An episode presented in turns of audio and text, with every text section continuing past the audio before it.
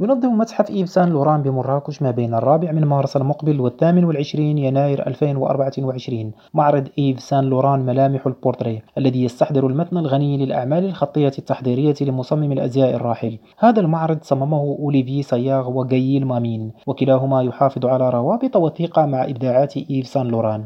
وكان الأول مندوب المعرض المهم إيف سان لوران 1971 مجموعة الفضيحة الذي نظم في متحف إيف سان لوران بباريس سنة 2015 والذي عاد إلى مجموعة أسطورية. أما جايل مامين فكان مسؤولا عن المجموعات والمنسوجات في مؤسسة بيير بيرجي إيف سان لوران وساهم بشكل كبير في معرض إيف سان لوران الاسترجاعي.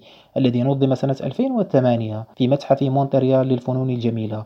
وبينما يستكشف في العمق الريبرتوار الغني الذي خلفه إيف سان لوران يبدو أنه من الضروري تحليل نشأة مجموعاته في ضوء رسوماته ورسوماته التحضيرية العديدة. المحفوظة الآن في مؤسسة بيير بيرجي إيف سان لوران بباريس. فمن بين أكثر من 60 ألف رسم تحضيري ورسومات تحتفظ بها المؤسسة يمكن فهم رؤية الموضة الخاصة بهذا المصمم الفرنسي الاستثنائي بطريقة مباشرة. بفضل الرسوم التوضيحية للملمح ذات البساطة الكبيرة على الرغم من أنها غالبا ما تكون استحضارية.